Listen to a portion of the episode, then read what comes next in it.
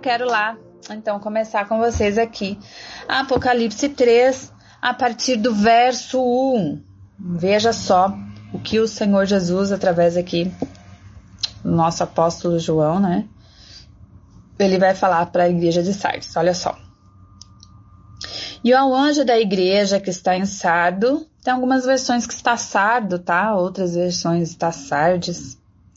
Escreve: Isto diz o que tem os sete Espíritos de Deus e as sete estrelas. Lembra que eu conversei com vocês? Todas essas, essas igrejas que a gente tem visto, Jesus sempre começa se apresentando a elas de uma maneira. Que maneira é essa? Maneira que a igreja precisa aprender, tá bom? Depois nós vamos falar aqui sobre isso. Eu sei as tuas obras, que tens nome de que vives e está morto. Ser vigilante e confirma os restantes que estavam para morrer, porque não achei as tuas obras perfeitas diante de Deus. Lembra-te, pois, do que tens recebido e ouvido, e guarda-o, e arrepende-te. E se não vigiares, virei sobre ti como um ladrão e não saberás a que horas sobre ti virei. É, mas também tens em Sardes algumas pessoas que não contaminaram seus vestidos. E comigo andarão de branco, portanto, porquanto são dignas disso. O que vencer será vestido de vestes brancas, e de maneira nenhuma riscarei o seu nome no livro da vida. E confessarei o seu nome diante do meu Pai, diante dos seus anjos. Quem tem ouvidos, ouça o que o Espírito diz às igrejas. Aleluia! Boa tarde, Rosana. Boa tarde, todo mundo que está chegando aí. Bom, aqui nós vamos ver então Jesus mais repreende essa igreja, na verdade, do que é, elogia. Você vai ver ali, é, na grande maioria das igrejas, ele começa elogiando e depois ele, né, corrige. Aqui a gente já vê que Jesus já estava com, vamos dizer assim, né, esgotado dessa igreja, ele já começa corrigindo essa igreja, confrontando essa igreja né?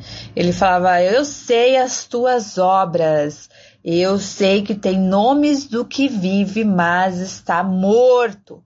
Então Jesus começou já de cara repreender aquela igreja, uma igreja que tinha uma aparência, uma aparência, mas o seu interior estava podre, seu exterior estava morto. A aparência daquela igreja é uma aparência boa, mas o seu interior estava podre. Então, Jesus ele vai começar é, confrontando essa igreja.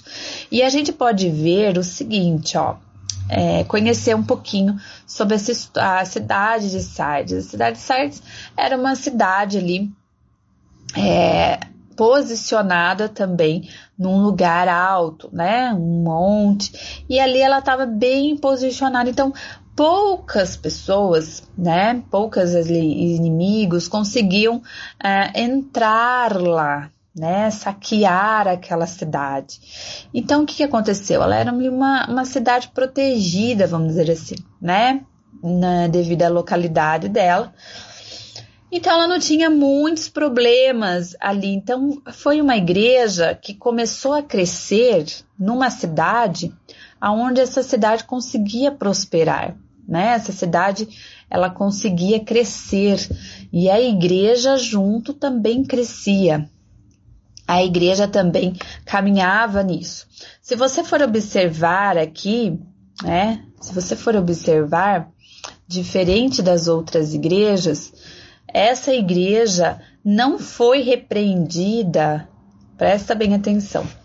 Essa igreja não foi repreendida porque ela aceitava os falsos profetas, porque ela ensinava doutrinas hereges, Você vai ver que Jesus não confronta isso como confrontou nas outras igrejas, né? As doutrinas de Jezabel, como a gente viu, tolerava o espírito de Jezabel ali, né? É, aceitava as doutrinas dos nicolaítas. Então, você vai ver de Balaão, você vê que é, nessa igreja Jesus não vai tocar nesse ponto com elas, mas Jesus vai tocar num outro ponto, tá bom? Então, porque era uma igreja que ela começava a crescer, ela começava a dar certo, certo? Era uma igreja que tinha suas obras também. Era uma igreja que tinha fama. Era uma igreja que tinha nome. Era uma igreja bem posicionada. Era uma igreja que ali ela tinha é, o seu nome, né? Era uma igreja ali conhecida. Então nós vamos ver que dificilmente, né, as pessoas entravam lá naquela cidade, naquele lugar. E a única vez, assim, né, que mais foi relevante foi quando é, Ciro entrou lá e acabou fazendo, né, saqueando ali algumas coisas, é, mas eles conseguiram superar tudo isso. Veio um terremoto, acabou com a cidade e eles conseguiram reerguer. Então era uma cidade forte, entendeu o que eu tô querendo dizer? É uma cidade muito forte. E a igreja é um pouco consequência, né, dessa desse envolvimento com a cidade. Então a igreja de Cristo daquela época era uma igreja onde ela estava ali sendo é, vista né? Vista por todos, observada por todos. Ela tinha um nome. Olha só o que a Bíblia vai dizer aqui, ó. Eu sei as tuas obras que têm nomes de que vives. Então, aos olhos dos de fora, era uma igreja saudável. Aos olhos dos de fora, era uma igreja ativa. Aos olhos das pessoas que estavam olhando ali, era uma igreja que tinha obras, era uma igreja que funcionava, era uma igreja próspera, uma igreja rica, era uma igreja influente. Porém, quando Jesus vai se revelar a essa igreja, ele vai falar assim, ó, é, isto diz o que tem os sete Espíritos de Deus. O que, que ele está querendo dizer? Os sete Espíritos é aquele que ele tem, ele tem ciência sobre tudo, ele tem conhecimento sobre tudo, nada passa desapercebido sobre ele. E as sete estrelas, né? Ou seja, diante da palma da mão dele, diante dele, estão ali as, a, os anjos da igreja, estão ali, ele conhece todas as coisas, as profundezas de cada um, entendeu? Deus conhece tudo. Então Deus está falando assim: olha, para os outros Ok, vocês estão bem, mas para mim eu conheço o som do coração e eu sei que vocês estão doentes, vocês estão morrendo e alguns já estão mortos. E isso é muito sério. Por quê? Porque existe um motivo para eles chegarem a esse ponto. Ora, se não entrou a falsa doutrina, se não entrou o, os falsos profetas, se não entrou aquela obrigatoriedade, né, de adorar outros deuses, se não entrou a perseguição, você pode observar aqui, ah, ele não vai falar que era uma igreja perseguida, como as demais eram, que tinham seus mártires, ou que davam a sua própria vida. Você não vai ver isso aqui acontecendo em Sardo, certo? Não era uma igreja perseguida. E o que, que aconteceu?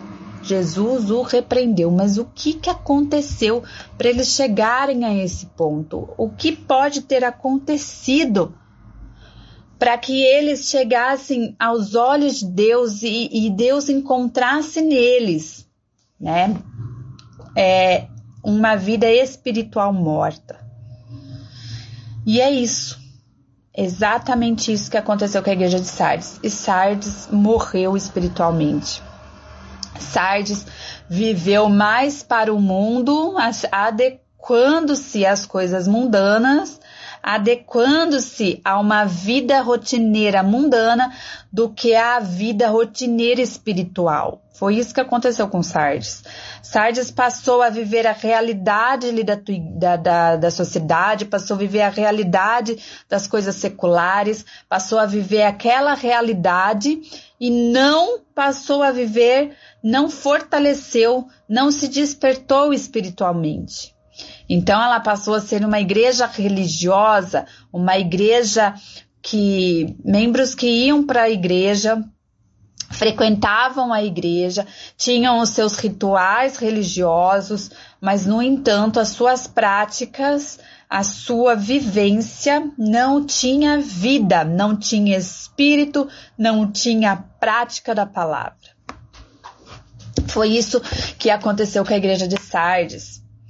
E nós vamos ver aqui que eu quero ler com você. É, quero que você abra aí em 1 Tessalonicenses Primeira, e anotem aí para mim, por favor. 1 Tessalonicenses 2,13. É, olha só o que vai dizer aqui a palavra, a palavra de Deus. Diz assim, ó. É, 1 Tessalonicenses 2,13, tá bom? Anotem aí para mim. Anotem nas, no seu caderno, tá bom? Diz assim, ó, pelo que também damos sem cessar graças a Deus, pois havendo recebido de nós a palavra da pregação de Deus, a receberdes não como palavra de homens, mas segundo é na verdade como palavra de Deus, a qual também opera em vós os que crestes. Então veja só o que aconteceu. Essa igreja, por algum motivo, ela começou a se esfriar espiritualmente. E isso começou a levar ela à morte espiritual. Por quê? Porque ela não mantinha vivo, ela não mantinha aceso aquela chama, aquelas palavras, o qual elas receberam. Porque olha só o que vai dizer nesse versículo aqui, ó. A qual também opera em vós ele vai falar que aqueles que receberam a palavra, o qual opera em vós. Então, a palavra de Deus, ela opera em nós. É a palavra de Deus que traz a transformação nas nossas vidas. Que porque a transformação ela vem como? Ela vem pela transformação da nossa mente. Primeiro a gente muda a nossa mente e depois a gente muda o nosso comportamento. E o que faz a gente mudar a nossa mente? O que faz a gente ser, ter a nossa mente transformada? O que faz é nós entendermos é, a palavra. Quando você entende a palavra, quando você lê a palavra, quando você alimenta a palavra dentro de você, aquilo vai gerando uma mudança, aquilo vai gerando uma transformação. Por quê? Porque você vai entendendo e você vai buscar agir conforme você entende. Então, a partir desse momento, você muda. Você muda de atitude a partir do momento que você compreende. Se você não ler a palavra, se você não tem contato com a Bíblia, o que, que vai acontecer? Você não vai permitir que a palavra opere em você. E nós precisamos deixar com que a palavra opere em nós. Opera, haja, entendeu? Tenha liberdade de agir em nós. Quando você lê a palavra, você compreende aonde você está errando no que você precisa melhorar. É através da palavra. Você precisa da palavra de Deus. E você precisa desse Espírito que opera sobre a palavra, do Espírito Santo. E manter a chama acesa. No, ó, eu sempre, todo, toda live eu deixo aqui acesa, ó, a minha lamparina para eu sempre lembrar que eu preciso manter a chama acesa, a chama do Espírito Santo acesa em mim. Eu preciso manter a palavra do Senhor viva dentro de mim, operante dentro de mim. Porque se ela não opera dentro de mim, então eu me torno morta. Veja só que interessante. Quando nós aceitamos a Jesus e nós decidimos nos batizar, o batismo, ele vai, ele vai representar o que? Ele vai falar o que? Olha, eu estou morrendo para este mundo e estou vivendo para Cristo. Estou permitindo com que a palavra de Deus, o Espírito de Deus opere em mim. Dê sequência à obra salvífica de Cristo, a obra redentora, a obra da justificação, a obra da redenção. Eu estou permitindo que o Espírito haja em mim. Eu estou permitindo que o Espírito me transforme a imagem e semelhança de Jesus Cristo. Um verdadeiro cristão. Então, se eu, se eu decidir me batizar nas águas, se eu decidir confessar Jesus como meu Senhor, eu então entendo que eu preciso passar a viver uma nova vida. E para isso eu preciso morrer para mim. Preciso morrer para os meus desejos, preciso morrer para o pecado que opera em mim. Eu preciso morrer. Então, a partir do momento que eu entendo isso, então, eu permito que a atuação do, da palavra, ela me transforme. E essa igreja de Sardes, ela não estava mais permitindo com que a palavra de Deus operasse nela. E porque uma das coisas que é possível acontecer, que aconteceu lá, e também pode acontecer hoje na nossa realidade, é justamente isso aqui, ó é, havendo recebido de nós a palavra da pregação, a recebeste não como palavras de homens. Por quê? Porque muitas vezes tem muito crente que é, desconsidera as palavras que recebem, porque vê como algo de homem, não de Deus é, olham para a Bíblia como simplesmente um livro. E a Bíblia não é somente o livro. A Bíblia é vida. A vida é a Bíblia é palavra divina. A Bíblia é a palavra. Eu não sei se você se lembra, mas Jesus, né, lá em João, a gente vai aprender que Jesus é a palavra encarnada. Então veja, Jesus é a palavra encarnada e a Bíblia é a palavra escrita. Então nós temos que olhar para essa palavra e entender que ela é vida para nós, porque o Espírito Santo atua em nós, entende? E muitas vezes, quando não damos crédito à palavra, achamos que é só algo escrito, é só um livro, como você lê tantos outros, né? Por exemplo, não é só um livro escrito por homens é um livro inspirado por Deus. É a palavra divina, ela tem poder para transformar. Então, quando nós aceitamos a Jesus, nós declaramos que morremos para o mundo e estamos vivendo para Cristo. E essa vida há necessidade, certo? Há necessidade que vivamos essa palavra. E a igreja de Sardes, uma das coisas que realmente pegou é isso. Eu quero ler também com vocês Mateus 13. Abram comigo aí Mateus 13, do 20 ao 22. Essa palavra é, foi muito conhecida, né? Porque Jesus é, falou sobre, sobre ela e todo mundo replica essa palavra, que é a parábola do semeador, né? Uma parábola muito conhecida. No entanto, é real, muito real, principalmente nos nossos dias, isso, tá? É, vou ler com vocês aqui Mateus 13, 20, a partir do 20, 20 ao 22.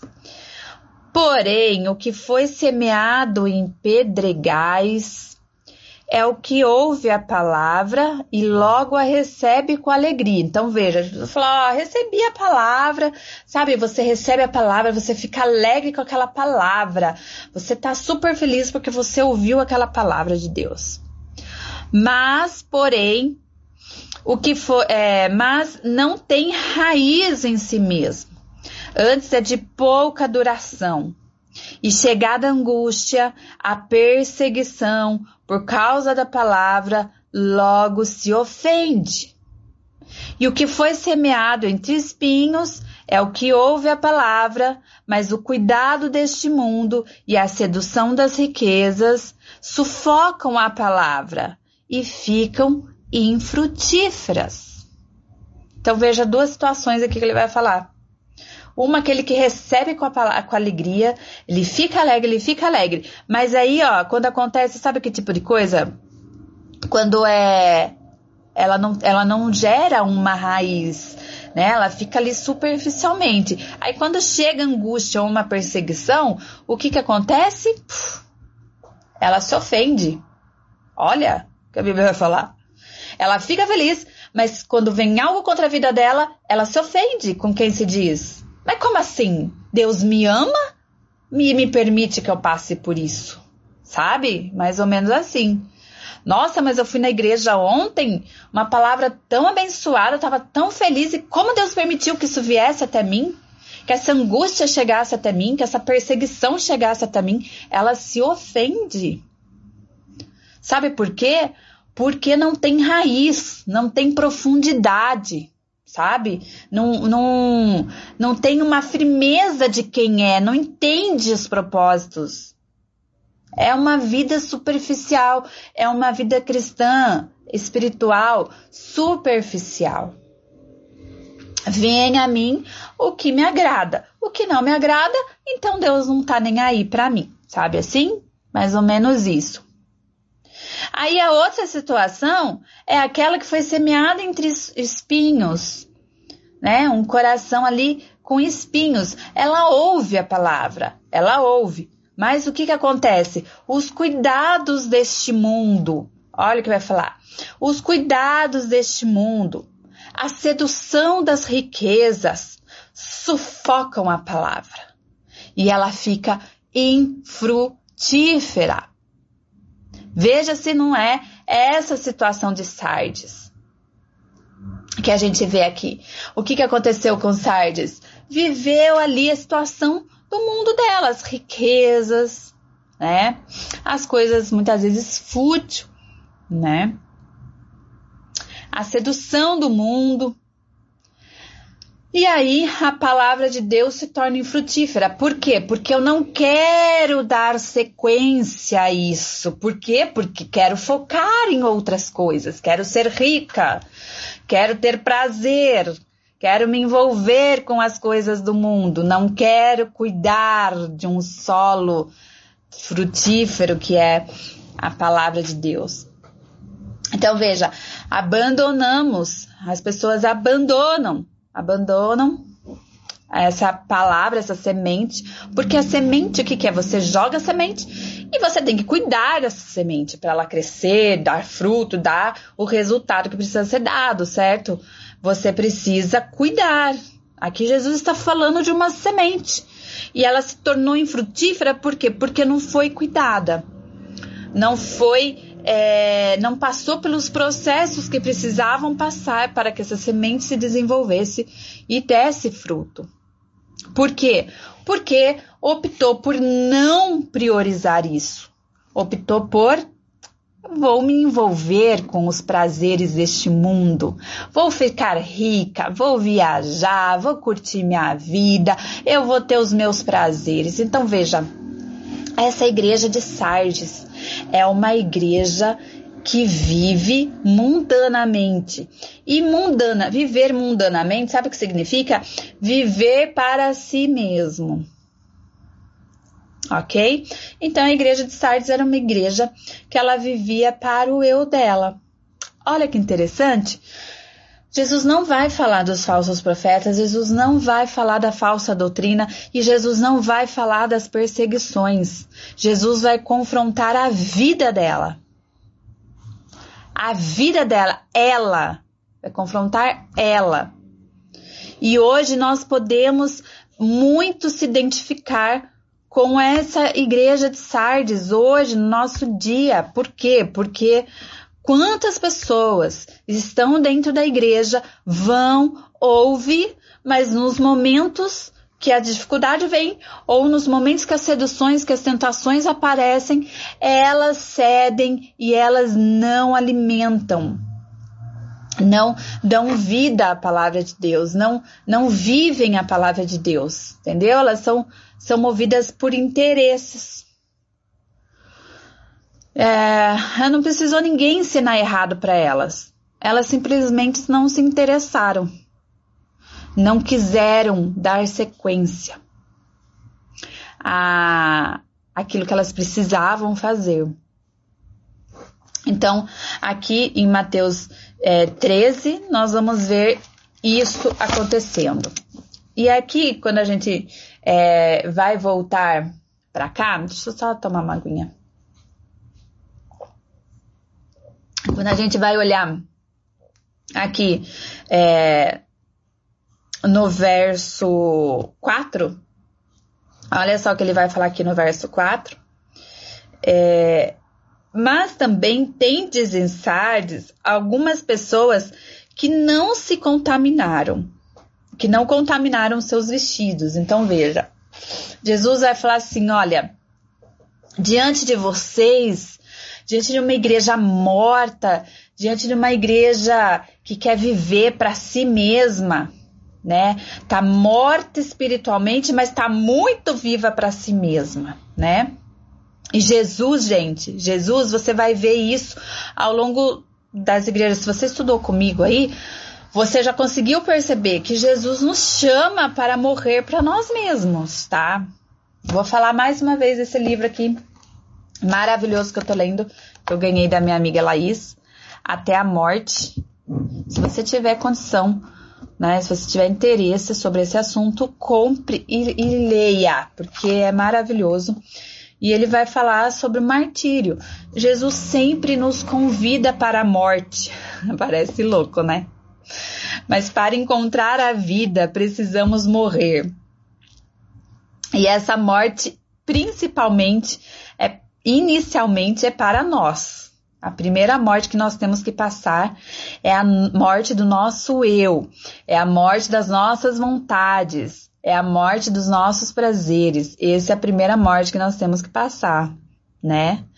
E aí depois nós vamos passar pela morte da nossa própria vida, quando nós passamos então a viver para Cristo, nós nos batizamos, nós passamos a viver a vida de Cristo, não mais a minha vida, né? E em algum momento a morte vai, física vai chegar para todos nós, né? Seja em forma natural ou seja em forma de martírio, mas a morte vai chegar para todos nós e a gente vai encontrar a vida, né? A gente encontra a vida quando a gente morre para nós mesmos, porque Jesus ele vai falar, olha, se você quiser me seguir, você tem que abandonar aí, matar né? Para você encontrar a sua vida, a vida verdadeira, que é a vida de Cristo em nós. Então, aqui em, existia aqui algumas pessoas que não se renderam, que estavam vivas, que não se contaminaram. E olha que interessante, porque ele vai, vai é, deixar claro aqui o motivo da morte dessas pessoas. Né? Quando ele fala, é, tem de Sardes algumas pessoas que não contaminaram os seus vestidos e comigo andarão de branco, portanto são dignas disso, o que, que ele está querendo dizer? Está querendo dizer, ó, essas que estão vivas são as que não contaminaram. Ou seja, vocês que estão mortos, vocês se contaminaram. Com o que, que eles se contaminaram? Se não está falando da falsa doutrina, não está falando de pressões sobre perseguições, mas ele está falando que eles se contaminaram com os seus próprios prazeres, eles se contaminaram com sua própria maneira de viver. Maneira, vou viver do jeito que eu quero, vou viver as riquezas que, esse, que essa cidade que eu estou me proporciona, vou viver para mim. E isso os manchou, isso os sujou, isso fez com que eles pecassem contra Deus.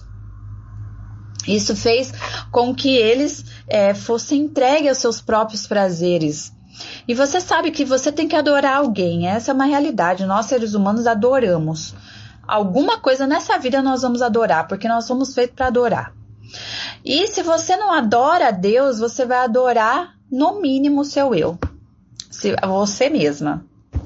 Se você não adora Deus, você pode adorar outros deuses, mas você pode também adorar a si mesmo.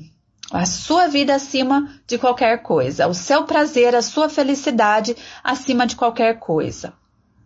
Entendeu? Então, aqui Jesus está falando: olha, Existe poucos no meio de vocês que não se contaminaram. Glória a Deus por isso. Eu tenho certeza que eu e você somos as pessoas que não vamos nos contaminar com a hipocrisia da igreja. De algumas igrejas, de algumas pessoas que se dizem cristã, mas vivem na hipocrisia. Essa igreja de Sardes era uma igreja hipócrita. Por quê? porque ela não vivia o que ela pregava. Olha só que vai dizer aqui, quer ver? Em Mateus 23, uh, 3, Mateus 23, 3, diz assim, ó. Observai, pois, a, e praticai tudo que vos disserem, mas não procedais em conformidade às suas obras, porque dizem e não praticam. Eles estão falando de quem? Dos escribas e dos fariseus daquela época, os hipócritas. E você vai ver o quanto Jesus confrontou essa classe, essa classe de fariseu, essa classe de hipócrita. Depois você vai ler aqui, eu vou deixar de lição de casa para você ler, é, Mateus 23, e você vai ver aqui vários versículos que Jesus vai confrontar eles. E ele vai falar: ai de vós, esquivas e fariseus, ai de vós, hipócritas. Daí ele vai começar a desmascarar essas pessoas religiosas que levantam as suas mãos para adorar, mas na verdade o seu coração está rendido a outro Deus, né? E ele vai começar a confrontar aquelas pessoas que dizimam, mas odeiam o seu irmão, né? Ele vai começar a confrontar as pessoas que estendem o dedo, julga os pecadores, mas não vivem uma vida de santidade. Também são muito mais pecadores do que aqueles que eles apontam o dedo.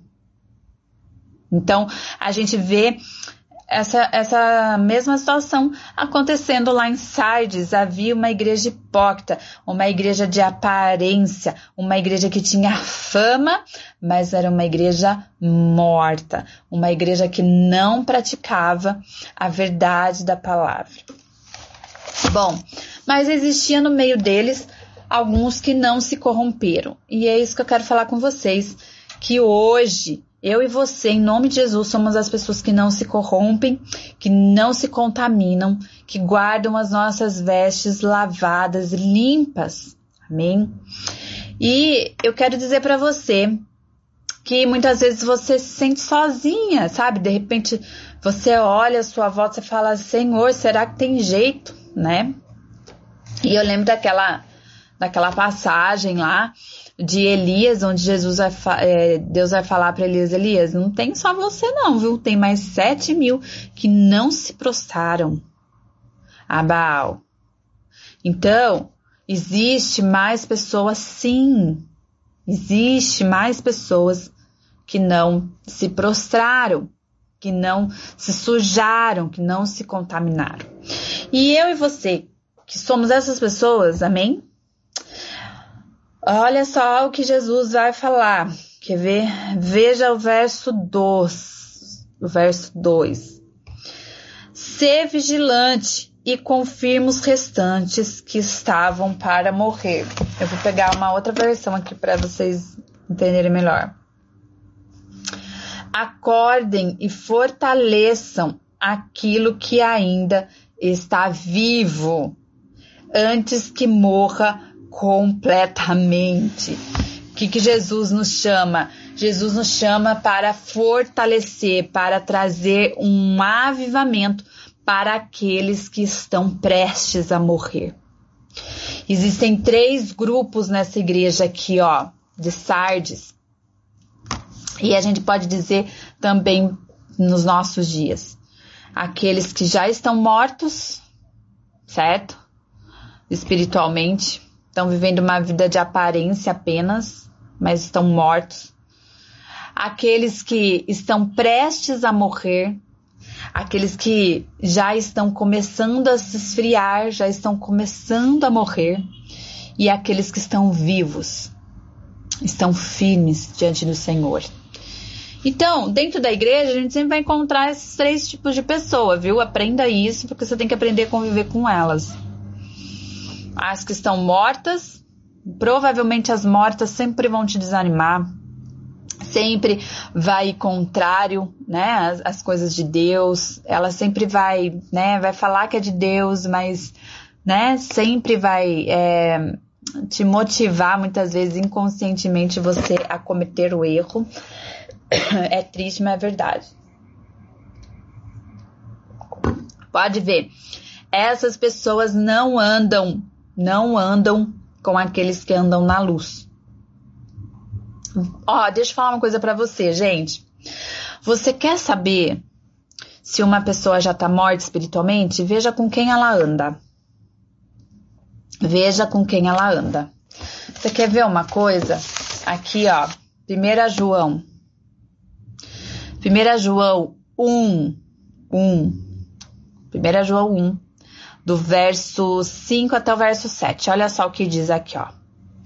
E esta é a mensagem que dele ouvimos e vos anunciamos: que Deus é luz e não há nele treva alguma. Se dissermos que temos comunhão com Ele e andamos em trevas, mentimos e não praticamos a verdade. Mas se andamos na luz, como Ele na luz está, ó, presta atenção. Se andamos na luz, se eu e você dizer, dissemos que andamos na luz, como Ele na luz está, sabe o que vai falar? Ó, temos comunhão um com os outros. E o sangue de Jesus, seu Filho, nos purifica de todo pecado. Então veja, você quer saber se uma pessoa está viva ou morta espiritualmente? Veja com quem ela anda, quem é com quem ela tem comunhão. Simples. Sabe aquele ditado assim, ó? Diga com quem andas e direi quem és?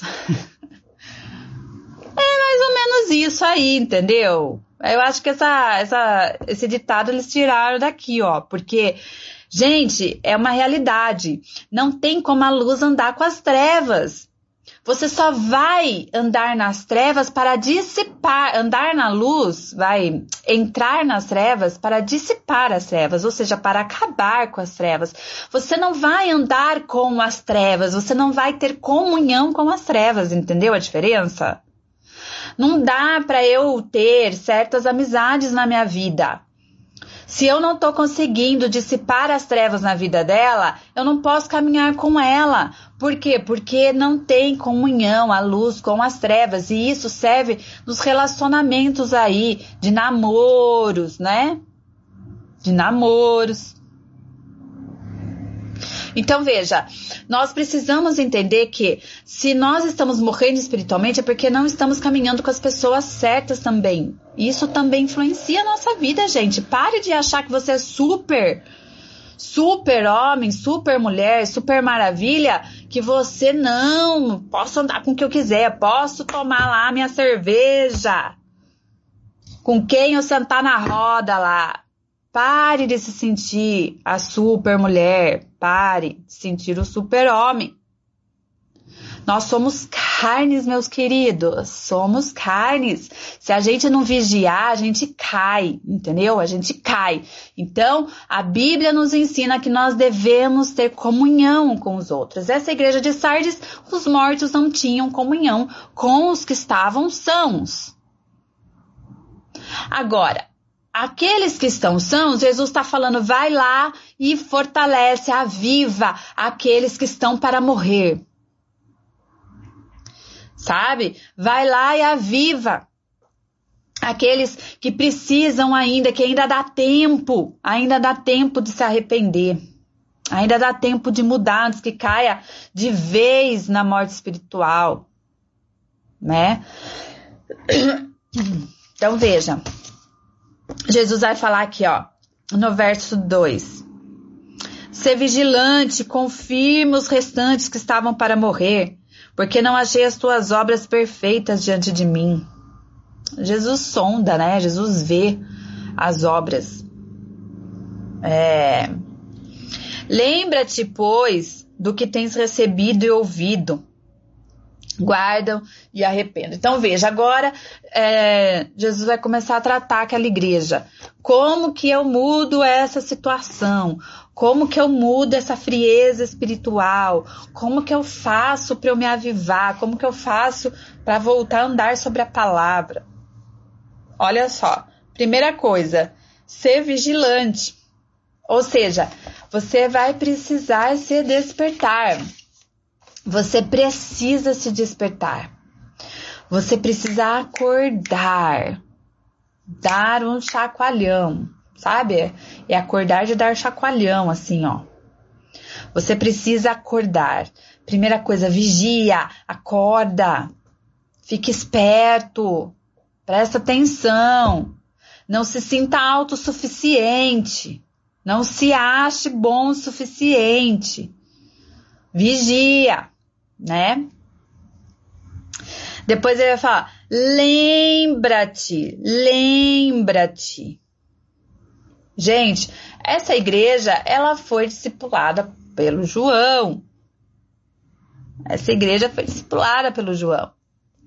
Então veja, havia ali um grande apóstolo que havia ensinado eles. Havia a palavra do Senhor para eles.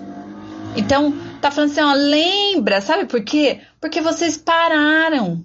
Vocês pararam de ler, vocês pararam de dar ouvidos, vocês pararam, vocês estagnaram, vocês morreram. Vocês estão numa UTI, né? Vocês estão morrendo. Muitos estão entre a vida e a morte né?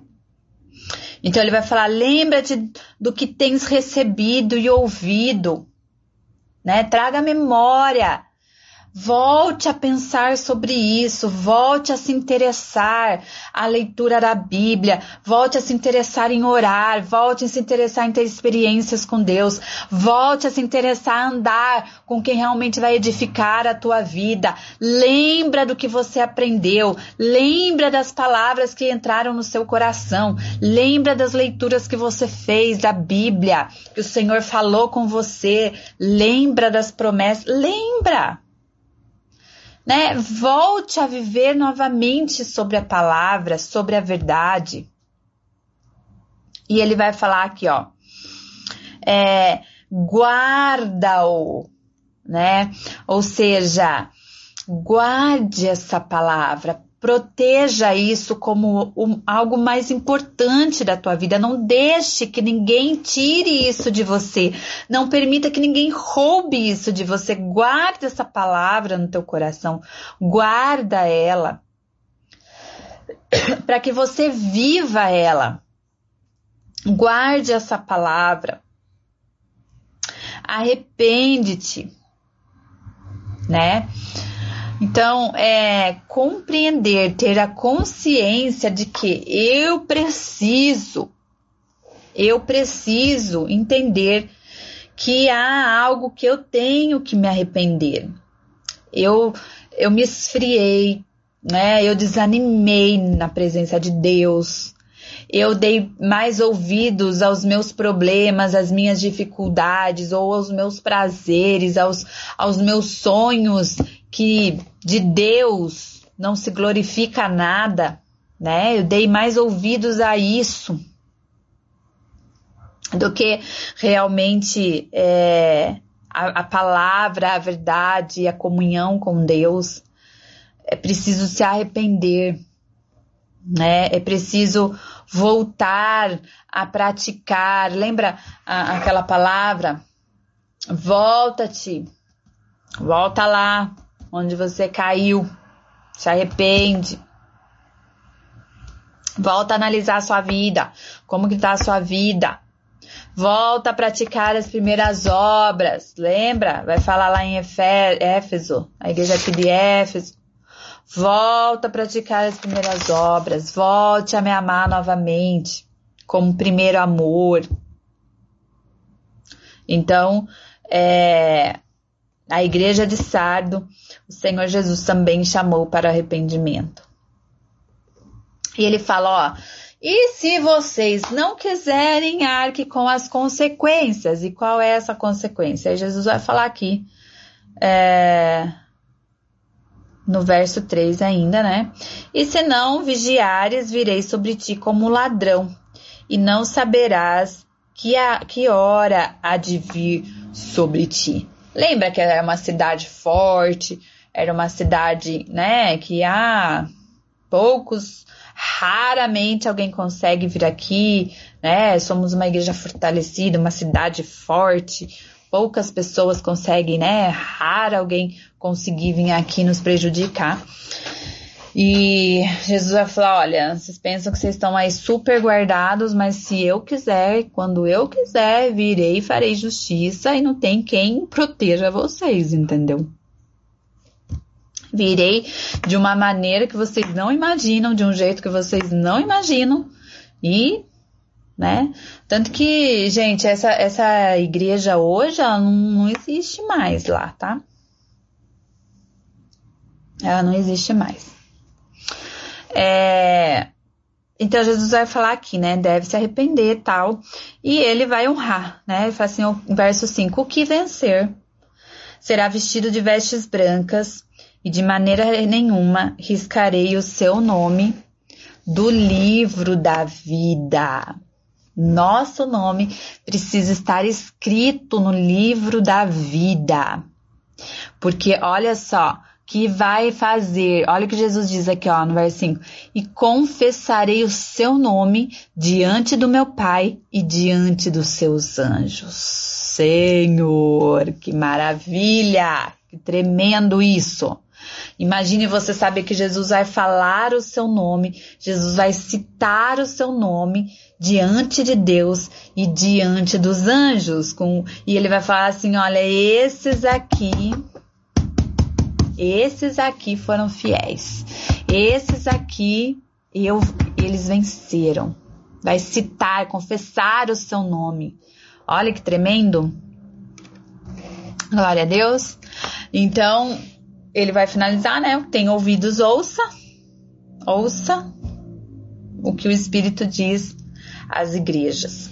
Então, eu e você hoje precisamos uh, olhar para dentro de nós, não permitir que tenhamos uma vida espiritual morta, né? Uma vida onde a gente permite que as dificuldades, ou então os prazeres sufoquem a palavra de Deus, matem a palavra de Deus dentro de nós, a ponto da gente não vivê-las. E quando a gente se sentir ali, né, nos arrependermos, andarmos diante do Senhor, buscarmos o avivamento nas nossas vidas, reavivar, trazer vida, avivamento é trazer vida, né, trazer vida novamente e então a gente possa ser instrumento de Deus para avivar outros, aqueles que estão prestes a morrer. Se você sabe de alguém que está prestes a morrer, que você olha para a vida dela e fala, viu, você precisa voltar, você precisa né, ajustar a sua vida novamente com Deus. Seja um instrumento de Deus para alcançar essa vida, seja um instrumento de Deus para trazer vida para essa pessoa, para trazer avivamento na vida dela né? Seja essa pessoa que ore por ela, que dê aconselhamentos para ela, que vai trazer vida para a vida dela. Se aplique mesmo em viver a palavra de Deus. Amém. Isso mesmo, manter a chama sempre acesa, Cris. Deixa eu ver que vocês estão conversando aqui comigo trazer à memória aquilo que nos dá esperança. Exatamente. Quando as dificuldades vier, quando os dias difíceis vier, traga à memória aquilo que te traz esperança. É verdade, temos que vigiar mesmo. Vigiar em todo o tempo. É o tal do nada a ver. Acha que não tem nada a ver. Exato, isso é um perigo, um perigo, um perigo mesmo. Amém? Então, gente, eu acho que até já deu meu horário. Eu quero aqui agradecer a participação de todos vocês. Precisamos falar mais de Deus para as pessoas que estão frias. Isso. Fale do amor de Deus. Seja um instrumento do Senhor. Mantenha sempre a sua vida acesa, sua chama acesa na presença do Senhor, tá bom? Ó, isso aqui, ó, a palavra de Deus, a Bíblia, ela precisa ser viva dentro de você, porque é ela que vai fazer você conseguir se manter vivo espiritualmente. Sem a Bíblia e sem o Espírito Santo, nós não vamos conseguir. Amém?